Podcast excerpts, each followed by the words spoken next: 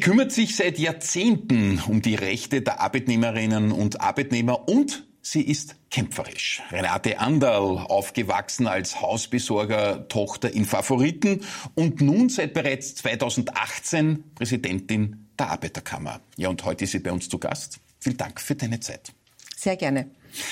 Ja, damals äh, bist du Rudolf Kaske nachgefolgt. Er selbst war fünf Jahre im Amt, du jetzt bereits sechs Jahre. Wenn man das so wechselt und in die Fußstapfen eines Vorgängers eintritt, ist das eigentlich schwierig, weil der hat ja auch äh, gewisse Konturen hinterlassen. Kann man dann plötzlich alles ganz anders machen? Wie läuft es so am Anfang? Es ist, glaube ich, immer schwierig, wenn man in die Fußstapfen eines Rudi Kaske äh, hineinsteigen muss.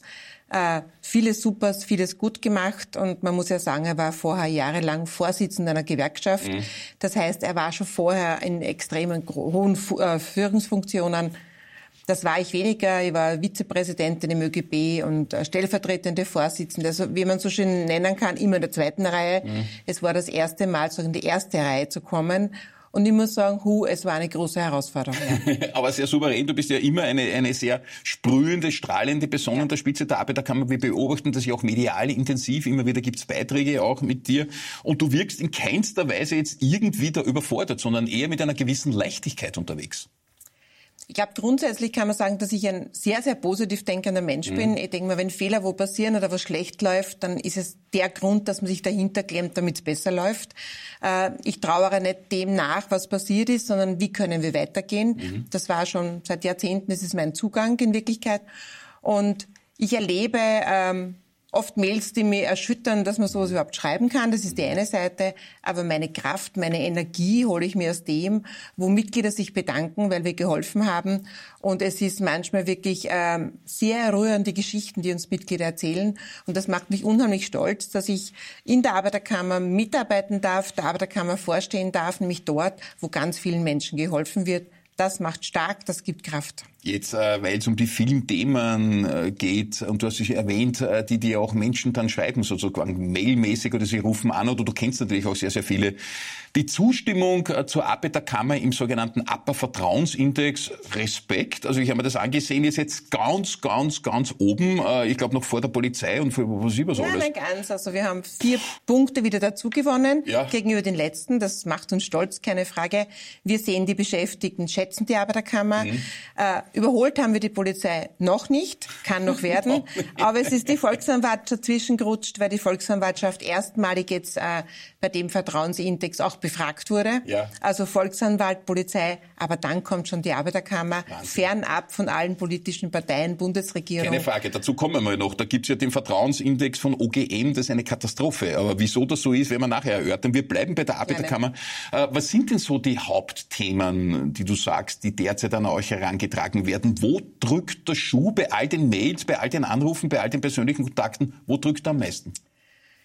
Wenn man heranzieht äh, das Leben insgesamt, dann merkt man die Inflation. Wir sind innerhalb Europas noch immer ein Land mit einer sehr hohen Inflation.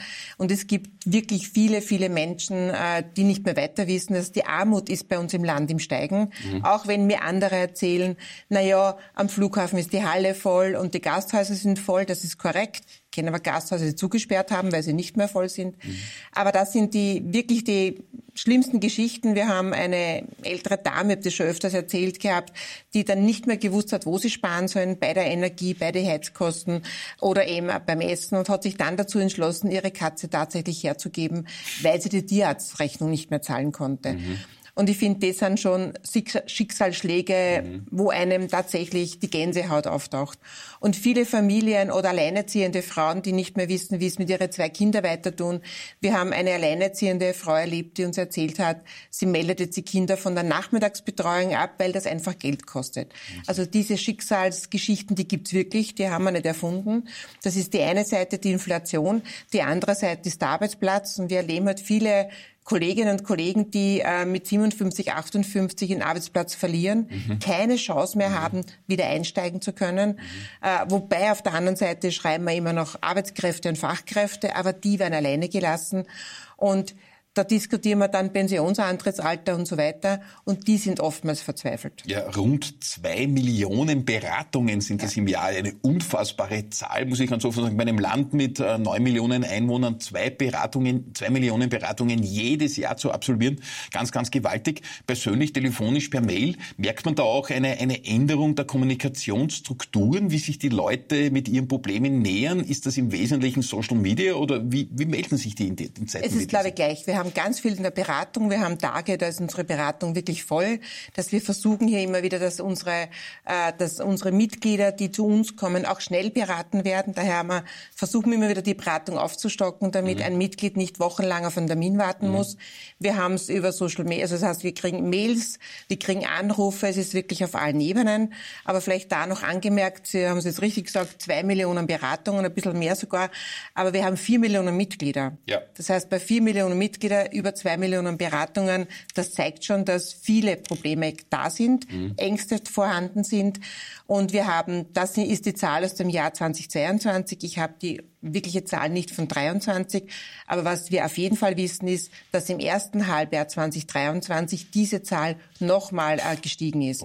Das heißt, es, es wird immer mehr die Arbeiterkammer gebraucht und daher sind wir stolz, dass wir helfen können, wenn Not am Mann ist. Da gibt es ja immer wieder auch Berichte, wonach sich viele Käuferinnen und Käufer quasi im Supermarkt, im Lebensmitteleinzelmarkt ähm, am 22., 23., 24. eines Monats wirklich ernsthaft überlegen, gehen sie jetzt überhaupt noch rein? Geht das überhaupt? Weil ich weiß nicht, äh, die Pension oder das Gehalt oder auch das Arbeitslosengeld, das kommt erst am ersten. Sie können in den letzten fünf, sechs, sieben Tagen einfach gar nicht mehr einkaufen gehen. Ist das herbeigeredet oder ist es wirklich so? Nein, es gibt wirklich. Es gibt jene, äh, wir haben jetzt unlängst mit jemandem wieder gesprochen, die in den Sozialmärkten unterwegs war. Ja. Jetzt ist auf der einen Seite schön, dass es Sozialmärkte gibt.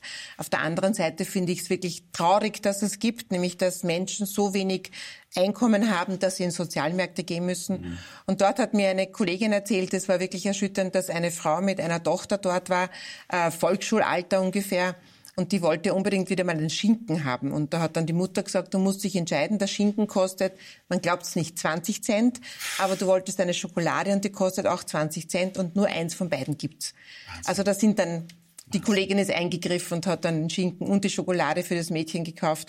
Aber immer, sie ist nicht wer vor Ort, der das macht. Und das ist schon dramatisch, wenn wir darüber nachdenken, ob man sich 20 Cent leisten kann. Auch das ist eine wahre Geschichte. Wahnsinn. Also da wird man gleich ganz anders. Da kommen fast ein bisschen die Tränen, wie unfair das ja eigentlich immer noch ist, weil viele kommen ja auch unverschuldet äh, in so eine Situation. Stichwort Arbeitsplatzverlust tatsächlich mit über 50, wo es sehr schwer wird, Nachfolge zu finden. Und dann geht es um 20 Cent beim Schinken. Unglaublich braucht man erhöhtes Arbeitslosengeld. Wahnsinn. Eine Forderung seit Jahren schon seit der Arbeiterkammer. Wir kommen eh noch zu den aktuellen Anliegen, aber vielleicht noch der Vergleich mit der Zustimmung äh, zur Politik beim sogenannten OGM-Vertrauensindex. Zuletzt und meistens sind da 27 Personen aus der Spitzenpolitik äh, gerankt, vom Bundespräsidenten abgefangen, ja. Minister, Parteivorsitzende, Clubobleute und so weiter. Von 27 gelisteten Personen sind nur fünf mit einem positiven Vertrauenswert. Bei 22 überwiegt das Negative. Ein Desaster. Schlusslicht ist Wolfgang Sobotka, vorletzter ist Helmut Kickel ja. mit katastrophalen Werten. So schlecht wie noch nie in der Geschichte dieses OGM-Indexes und den gibt schon ganz, ganz lang. Wieso ist das so katastrophal schwach? Ich glaube, dass viele, viel zu viele Menschen sich alleine gelassen fühlen mit ihren Sorgen, mit ihren Problemen, mit ihrem Anliegen. Äh, viele haben einen Arbeitsplatzverlust, noch, trotzdem wird auf der einen Seite laut gerufen, wir brauchen Arbeitskräftebedarf. Mhm. Äh, auch da schreiben mir viele, die ich weiß nicht, wie viele Bewerbungen losschicken, kaum eine Antwort kriegen. Das ist das Ärgerlichste noch dazu. Aber dann nicht genommen werden, weil sie überqualifiziert sind, zu teuer sind, das gibt es auch heute noch. Das heißt, viele Sorgen und Ängste, die die Menschen haben, die die Beschäftigten haben, ähm, werden nicht mehr wirklich ernst genommen. Mhm. Wir haben äh, schon im Sommer 2022 versucht, äh, gemeinsam mit der Sozialpartnerschaft, dass wir ein Projekt auf den Tisch stellen, wo wir sagen, hier gibt's Maßnahmen, setzen wir die um, dann können wir die Inflation eindämmen. Davon ist wenig umgesetzt worden. Also irgendwie fehlt der Ver das Vertrauen in die Politik, in die Politiker, was sehr schade ist, weil die Menschen dann oft sagen, na sind eh alle gleich. Ich glaube das definitiv nicht, sondern es geht wirklich darum, dass wir, äh, dass die Politiker wieder auf die Menschen schauen, auf unser Land schauen. Und wie kommen wir aus der Situation raus, nämlich aus der hohen Inflation? Und wie können wirklich gezielt den Menschen helfen, den Beschäftigten helfen. Und da wurde viel Geld in die Hand genommen, das streite ich auch nicht ab, aber es war überwiegend mit Einmalzahlungen. Und ja. Einmalzahlung ist eine ja. kurze Lösung, nämlich ja. ganz kurzfristig. Einmal Geld ausgegeben ist es weg. Es ist nicht nachhaltig. Wir brauchen Lösungen mit Nachhaltigkeit und da fehlt es an einigen Dingen. Wir kommen zu den aktuellen Anliegen der Politik eh auch noch auch zum Verhältnis zwischen der Arbeiterkammer und der Bundesregierung. Das ist jetzt nicht unbedingt äh, so, dass es immer eins sein kann, auch zu den Lohnverhandlungen. Wir werden darüber noch reden. Aber zuerst einmal der Blick zurück in deine Kindheit und Jugend. Äh, ist ein bisschen schon her, aufgewachsen in den, würde ich sagen, 70ern, 80ern in Favoriten, als Tochter eines Hausbesorgers. So ist es. Sehr, sehr spannend. Wenn du zurückblickst an diese Zeit, wie hast du das erlebt? Nein, ich habe einen sehr strengen Hausbesorger erlebt. Ich habe sogar als Jugendliche mal meinen Vater einen Brief geschrieben, weil er so streng ist. Haben haben Kinder wo Ball gespielt und heute auf irgendeine Wand mit dem Ball geschossen, was man ja nicht darf. Das halt heute in solchen Häusern. Ja.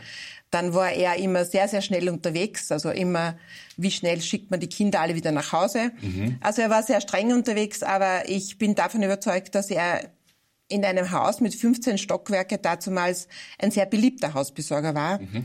Denn es hat oft ein bisschen Krach in unserer Familie gegeben, weil mein Vater eigentlich immer für die, für die Mitbewohner oder die Bewohner des Hauses da war. Mhm. In jeder Lebenssituation. Ich meine das jetzt ernst. Egal, ob sie äh, am Bahnhof mussten und er hat sie hingeführt. Egal, ob jetzt irgendwas verstopft war in der Wohnung. Und es war egal, welcher Tag es war. Und es war sogar mal am 24. Dezember. Da hat meine Mutter dann ganz laut, stark geschrien, aber jetzt jetzt kommt die Scheidung. Hat sie nie gemacht, hat sie nie umgesetzt.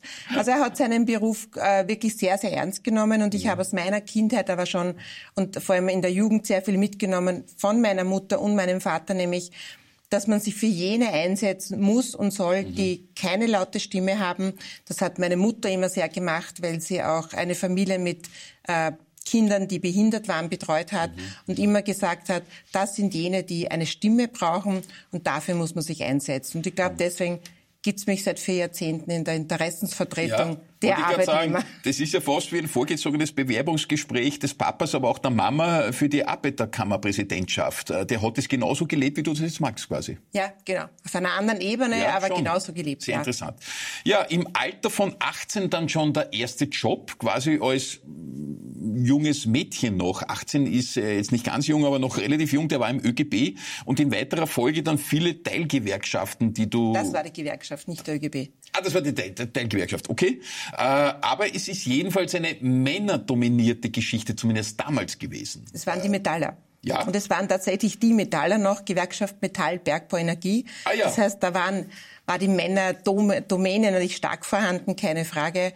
Da hat es viele Situationen gegeben, wo man gemerkt hat, äh, hier herrscht das männliche Geschlecht. Ja. Und es hat mich aber in jungen Jahren schon gestört, dass es das männliche Geschlecht alles beherrscht. Und da hat es ja viele Aufstände meinerseits gegeben. Genau, das wäre jetzt die Frage gewesen. Äh, das Eintreten einer 18-Jährigen in eine männerdominierte Gesellschaft. Ob es jetzt ja. Gewerkschaft wäre, wir kommen ja nachher auch noch zum Fußball, Stichwort ja. Rapid. Auch da sind die Männer ja eher am Drücker. Wie gehst du um mit so etwas? Wie, wie war das als 18-Jähriger, wo man ja selber noch ein bisschen äh, schwach ist, vielleicht auch im Charakter und sich möglicherweise umstimmen lässt? Aber es geht, glaube ich, äh, um, um, um Gleichbehandlung. Es geht darum, dass Frauen das Gleiche leisten wie Männer und ich damals nicht verstanden habe, dass einige Dinge von einem Geschlecht abhängig sind. Jetzt muss man dazu sagen, ich bin in der Schule schon nicht gern gestrickt und gehäkelt, ich blieb irgendwas gebastelt, also immer schon eh das andere. Bin auch wahrscheinlich eine gute Hausfrau, aber nicht die perfekte, sage ich auch dazu. Und es hat mich dann einmal wirklich geärgert, dass der Betriebsrat ähm, eine Lieferung bekommen hat und da war in einer Schachtel Essig und Öl, in der anderen waren äh, Weiß und Rotwein, kann ich mich noch gut erinnern. Und ich habe dann den Vorsitzenden gefragt, äh, was ist das, wer kriegt das? Hat er mir erklärt, das ist ein Weihnachtsgeschenk an die Beschäftigten. Und den ähm, Wein kriegen die Kollegen und mhm. Essig und Öl die Kolleginnen. Darauf habe ich einen riesen Aufschrei in diesem Haus gemacht. Das Ganze war aber eigentlich äh, ein Sketch, denn äh, jeder hat beides bekommen. Er hat nur ah. gewusst, wie ich aufspringe auf solche Situationen. Wirklich? Der wollte dich ja, provozieren und hat mich nur provoziert. Ja. Also es war gut gemeint vom Vorsitzenden. Aber er kannte dich sehr, sehr gut. Äh, ja. letztlich warst du dann im, im ÖGB-Bundesfrauenvorstand. Äh, es ist ja dann letztlich doch quasi auch zu einer Karriere in, die, in der Hinsicht gekommen und drei Jahre lang geschäftsführende Vizepräsidentin im Gewerkschaftsbund. Also das ist fast schon ganz oben in der Champions League, würde ich mal sagen. Ja. Äh, auch in der Gewerkschaft ist das so, dass es dort jetzt schon wirkliche Gleichberechtigung gibt. Äh, es gibt jetzt nicht nur die Metaller, es gibt ja auch Branchen, wo der Frauenanteil deutlich größer ist, wie es vielleicht nicht so streng Dienst. ist. Öffentlicher Dienst. Die Privatangestellten. Genau. Ja. Ist das dort auf Augenhöhe jetzt schon? Ich glaube, es hat sich ganz, ganz viel verbessert. Mhm. Das, also ich kann mich nur erinnern, wenn wir in ein Gremium kommen, ist als einzige Frau, dann war es immer klar, man wird Schriftführerin. Und es war auch klar, wenn jemand sagt, äh, mach mal einen Kaffee, Renate, magst du einen Kaffee? Jetzt alles gegeben. Nein, mache ich nicht, können Männer auch. Also das gibt's absolut nicht mehr. Und ich glaube auch, dass sich ähm, gegenüber Frauen vieles verändert hat und man bemüht sich immer wieder. Mhm. Aber es, es nützt nichts, wenn der ÖGB und die Gewerkschaften sich bemühen. Es beginnt ja schon weiter unten, um Funktionäre, Funktionärinnen zu gewinnen, muss man auch auf die Betriebsebene. Mhm. Da ist noch einiges zu tun. Da ist auch einiges damit zu tun, und das sage ich auch immer off, äh, ganz offen, dass wir Frauen motivieren, dass sie das Gleiche können wie Männer. Also mhm. es dauert nur immer ein bisschen, mhm. um Frauen das Selbstbewusstsein zu geben, mhm. zu sagen, du kannst das. Mhm. Ich bin überzeugt, ganz viele können das. Und wie gesagt, es hat sich viel verändert. Wir haben in, äh, in jeder Gewerkschaft ähm, eine stellvertretende Vorsitzende. Wir haben viel mehr Frauen als dazumals, also wirklich viel, viel mehr. Ähm, es ist auch so, dass in vielen Gremien jetzt schon mehr Frauen sitzen, was früher undenkbar war. Da hat es eine Quotenfrau gegeben, das war's. Also viele Dinge, die sich da sehr positiv verändert ja, haben. Viel leicht Luft auch, nach oben gibt's Ja, noch. Luft nach oben. Vielleicht ist auch das Thema, dass viele Frauen zu Unrecht das Licht äh, unter den Scheffel stellen, viel Ganz zu sehr sicher. und sich zu selbst viel zu wenig zutrauen. Du hast dir ja auch vieles zugetraut und damit kommen wir zum Ding des Lebens, dass wir ja immer bitten, unsere prominenten Gäste mit Wien-Bezug bis zu einem gewissen Grad auch mitzubringen. Bei dir ist es ein Schlittschuh geworden. Ja. Wieso das? Ich habe als Jugendliche ähm, nicht lange, aber doch Eiskunstlauf ähm, trainiert. Das hat, hat einen Trainer für Eiskunstlauf. Hab zwar dann wieder aufgehört, aber Eislaufen hat mich mein ganzes Leben begleitet. Und ich habe mich riesig gefreut, als dann im zehnten Bezirk neben Wasserturm dann der Wiener Eisring aufgemacht mhm. hat. Mhm. Ähm, war dann mit meinem Sohn dort sehr viel äh, Schlittschuhlaufen. War dann eine kurze Pause und was äh, zu Wien perfekt passt. Wien hat eine riesen Vorreiterrolle. Das Schönste, was man kann, ist am Rathausplatz Eislaufen. Ja. Und ich weiß, dass am, am Freitag muss ich, also jetzt wird mhm. wieder aufgemacht mhm. in der Saison. Mhm. Und ich werde jede freie Minute nützen, solange dieser Eislaufplatz am Rathausplatz da ist. Das ist einzigartig auf zwei Ebenen ja, Eislaufen zu können. Äh, in diesem Winter wird sogar die Quadratmeteranzahl noch einmal erweitert. Wow. Bin schon sehr gespannt darauf und werde sicher die Chance nützen, äh, einige Runden dort in aller Ruhe zu drehen. Man muss also nicht nur zum Rockefeller Center in New York, das, das kann der Wiener Eistraum schon langsam wirklich. Also ich habe mir das in New York angesehen, aber denke, York lieb. Äh, da denkst du sofort in Wien, wow, wie super das ist. Also wir haben da wirklich Weltstandard in der Zwischenzeit. Wirklich toll, muss ich sagen. Da muss ich jetzt Werbung machen. Da musst du Werbung machen. Ich glaube, es kennen eh alle vom Vorüberfahren. Es ist ein wunderschönes, ein wunderschönes Stadtbild. Ja, ein zweites Ding des Lebens, äh, das hat so was Grün-Weißes an sich. Auch das ist in Wien zu Hause. ja, ich weiß zumindest im Westen von Wien. So ist es. Äh, was hat's mit Rapid auf sich bei dir? Rapid begleitet mich auch schon seit meiner Jugend. Äh, in meiner Familie sind wir alle Rapid-Anhänger sitzen eigentlich, wenn es geht, ich zumindest bei jedem Match auch im Stadion. Wir mhm. haben dort unsere Abosesseln. Ähm, meine Familie, mein Mann, mein Sohn, auch mein Enkelkind mittlerweile sitzt ebenfalls im Stadion. Das heißt, es gehört zu unserem Leben. Mein Sohn hat mich jahrelang dazu gebracht, jedes Wochenende auf einem Fußballplatz zu verbringen, ja. weil er Fußball gespielt hat. Kaum war das vorbei, jetzt habe ich ein Enkelkind, einen Enkelsohn, der spielt auch Fußball mit seinen acht Jahren, auch schon fast seit zwei Jahren. Das heißt, ich bin wieder am Fußballplatz, wenn es mein Job erlaubt und das ist einfach wunderschön. Es ist ein Gemeinschaftssport, das heißt, dort gewinnt man gemeinsam, dort verliert man gemeinsam, da geht es um Solidarität und das ist für mich mein ganzes Leben wichtig, da passt Fußball sehr gut. Ich ja wirklich äh, die Vorgängerin von dir im Stadtgespräch vorige Woche war jetzt Edeltraut Hanneby Ecker, die Vizepräsidentin ja. von Rapid und Alexander Wrabetz, der Präsident, war auch vor kurzem bei uns im Stadtgespräch. Wir sind irgendwie so ein grün-weißer Sender geworden. Sind wir jetzt nicht, wir sind ja neutral, wir haben alle lieb.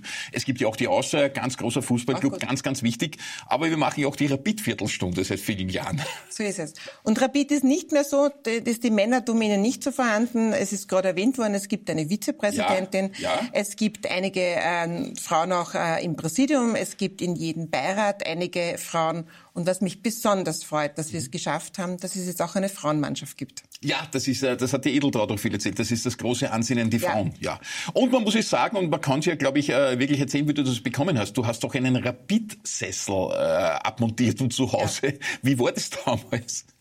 Mein Mann hat gemeint, bevor das Stadion zusperrt, wir müssen jetzt dorthin fahren in die Morgenstunden, wirklich sehr zeitig. Wir haben dann das Auto dort eingepackt, haben dann noch schauen müssen, wo man einen Kaffee wenigstens kriegen, bevor das Stadion aufmacht. Und dann war es möglich, dass die Mitglieder vorrangig zumindestens sich äh, Dinge abholen konnten. Das heißt, einkaufen können. Eigentlich war ja ein, ein Abverkauf. Und wir haben das dann so gemacht, dass wir zwei Stadionsesseln eigentlich abmontiert haben, selbst mit Werkzeug. Und zwar die zwei, wo mein Sohn und mein Mann äh, jahrelang draufgesessen ah, sind. Ja. Da gab's auch noch den Namen auf dem Sessel. Wow. Das ist jetzt nicht mehr so. Mhm. Und wir haben die zwei Sesseln dann mitgenommen. Wir haben dann auch äh, eingekauft noch ein Stück vom Tornetz weil wir einfach immer eine Erinnerung an Rapid Tornetz. haben. Tornetz? Ja. Von, von den großen Rapid-Toren, ja, vom Tornetz? Da hat man ein Stück vom Tornetz kaufen können. Und wo hängt das, das jetzt daheim? Auch zu Hause im Garten, ja. Im Der Garten? Sessel steht im Garten, können alle gerne drauf sitzen, die drauf sitzen wollen. Das ist so. Also du bist ja eine wirkliche leidenschaftliche Rapidlerin, bist ja. ja auch in allen Gremien, die es dort gibt und mit Sessel zu Hause ausgestattet. Jetzt muss nur mit der Tabellenspitze her. Ich sage immer, das ist wie in einer Ehe. Auch meine Ehe hält schon Jahrzehnte. Und ja. ich sage immer, in guten wie in schlechten Tagen. Und wenn schlechte Tage sind, bin ich felsenfest überzeugt, es folgen auch wieder die guten. Und da halte ich jetzt ganz feste Daumen. Absolut. Und damit haben wir das Kapitel Rapid abgeschlossen. Wir hoffen einfach, dass es äh, super weitergeht. So ist es. Äh, kurz ein Blick äh, zu den Lohnverhandlungen. Das du schon erwähnt, die Metallerverhandlungen vor allem im letzten Jahr. Und du kennst ja sehr gut die Teilgewerkschaft. Die waren doch sehr, sehr intensiv. Letztlich auch im Handel, dann im Weihnachtsgeschäft sogar Warnstreiks. Das ist ja wirklich nicht sehr häufig. Das war schon eine ernste Situation. Rückblickend jetzt, wo es die Ergebnisse gibt in allen Branchen, ist es unterm Strich ausreichend und gut gelaufen für die Arbeitnehmer? Ich glaube, Lohnverhandlungen waren immer, ja, wie kommen wir, was kriegen wir, was, was können wir ausverhandeln und gut gelaufen. Naja, wenn eine Inflation so hoch ist, wie sie mhm. bei uns war, vor allem, mhm. wenn man rückblickend schaut, was äh, genau bei den Metallern war, dann ist es ein gutes Ergebnis. Ich würde jetzt nicht sagen ein sehr gutes Ergebnis, ein gutes Ergebnis. Denn wenn wir es nicht mehr schaffen, über der rollierenden Inflation abzuschließen, dann heißt das eindeutig, dass die Preise höher sind, als was die Menschen Geld im Geldbörsel haben. Ja. Äh, es ist halt nur dramatisch, dass wir bei den Lohnverhandlungen dann darüber diskutieren, äh, wer jetzt zurückstecken sollte, solange wir gesagt haben, wir brauchen Maßnahmen, dass die Inflation runtergeht.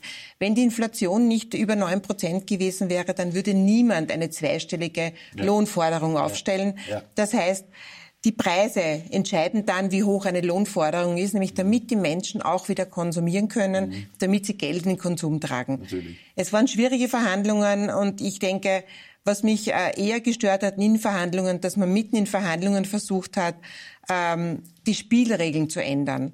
Und ich glaube, man kann über Spielregeln immer wieder diskutieren, aber ich glaube, mitten in einem Spiel kann man nicht Spielregeln ändern. Ich kann jetzt nicht sagen, wir spielen jetzt Mensch, ärger dich nicht und mittendrin sage ich, weil es für mich passender ist, ich kann jetzt zurückwerfen auch und schlag dich von hinten. Ja, mhm. Also das geht nicht und das war etwas, wo ich mir denke, so geht's nicht. Und ich glaube äh, auch was die Arbeitgeber gerade bei den Metallern gemacht haben, dass man mit so einer niedrigen Gegenforderung hineingeht, das ist wirklich ein Schlag ins Gesicht. 2,5 Prozent, glaube ja. ich, zu Beginn bei den Metallern. Also wenn ich über 9 Prozent ja. Inflation habe und dann komme ich mit zweieinhalb Prozent, dann ist es wirklich der Schlag ins Gesicht. Ja. Ich glaube, es hätte anders laufen können. Gut, das hat sich dann eh quasi gerichtet und selbst gerichtet, würde man fast sagen. Der Abschluss ist jetzt deutlich höher bei 8,6 oder irgend sowas ähnliches. Aber ja, die Ursprungsforderung der Gewerkschaft war noch ein bisschen höher, aber es ist meilenweit von den 2,5. Aber es war auch journalistisch interessant, dieses Prozedere wieder zu verfolgen. Heuer ist überhaupt das Nationalratswahljahr. Bin schon gespannt, was dann im Vorfeld vielleicht für Zuckern verteilt werden oder eben auch nicht. Schauen wir werden sehen.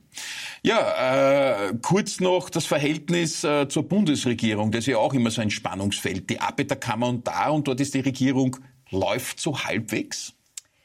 Ich glaube, ähm, man kann wenn wir auf unserer Seite sitzen und nur die Arbeitnehmer und Arbeitnehmer vertreten, dann heißt es nicht immer, dass wir 100 Prozent einer ja. Meinung sind. Ja. Aber es läuft so halbwegs, würde ich so bezeichnen. Gut. Das heißt, ich habe äh, immer wieder Termine mit Minister. Das läuft sogar sehr gut. Das heißt, die Gesprächsbasis ist sehr gut, egal ob es der Arbeitsminister oder Gesundheitsminister ist äh, oder auch ähm, die Frau Ministerin Gewessler. Das sind Gespräche, da sind wir immer in einem sehr guten Austausch. Äh, Natürlich würden wir uns wünschen, dass mehr unserer Forderungen umgesetzt werden, dass wir mehr gehört werden, als was gerade der Fall ist. Aber die Gesprächsbasis ist zumindest bei den Minister, Ministerinnen vorhanden. Äh, auf der Bundesregierung selbst mit dem Bundeskanzler hat es etwas nachgelassen. Es wäre gut, wenn wir das wieder ähm, ins Leben zurückwecken ähm, würden. Ähm, es läuft so. Es würde, könnte besser gehen, auch da muss ich sagen. Also äh, Johannes Rauch als Gesundheitsminister und Martin Kocher sozusagen äh, stehen im Plus. Wieder, äh, ja. Gibt's immer wieder. Ja. Ganz zum Schluss noch kurz äh, verdichtet, es kommt sie wieder, die Arbeiterkammerwahl. Ja. 2024 ist auch da Wahljahr. Nicht nur im Nationalrat, nicht nur in der EU, nicht nur in Russland, nicht nur in der USA. Überall wird gewählt. Auch die Arbeiterkammerpräsidentschaft steht an. Die Kandidatur ist fix. Meine ist fix, ja. Auf viele andere warten wir. Es werden viele Listen wieder antreten, das wissen wir. Mhm. Äh, wie viele weiß ich morgen mhm. oder auch nicht, aber morgen mhm. sollte eigentlich der mhm. Stichtag sein. Dann wissen wir, wie viele bei der Arbeiterkammer antreten, wobei dann weiß ich, wer in Wien antritt. Bei den restlichen Bundesländern ist es schon sozusagen im Endsport, wenn es darum geht, die Listen zu erstellen. Die sind schon abgegeben ähm, und die starten auch Ende Jänner schon äh, die ersten Wahlen. Äh, in Wien, Burgenland und Niederösterreich wird dann äh, Mitte April, also mit 10. April, startet hier die Wahl und geht dann bis 24. April. Dann wissen wir mehr ein sehr, sehr spannendes Jahr. Viele, viele Wahlen, aber natürlich viele Sorgen und Themen, die die Arbeiterkammer über die Arbeitnehmerinnen und Arbeitnehmer erreichen. Wir haben es gehört, um was es geht. Vielen Dank für den Besuch im Stadtgesprächsstudio. Danke für die kleinen Schmankerl rund um die Eislaufschuhe und Gratulation zum Rapidsitz zu Hause und zum Tor im Garten, zum Tornetz. Das ist doch was. Nur nett. Nur nett. Renate Anderl, vielen Dank für den Besuch im Studio. Herzlichen Dank.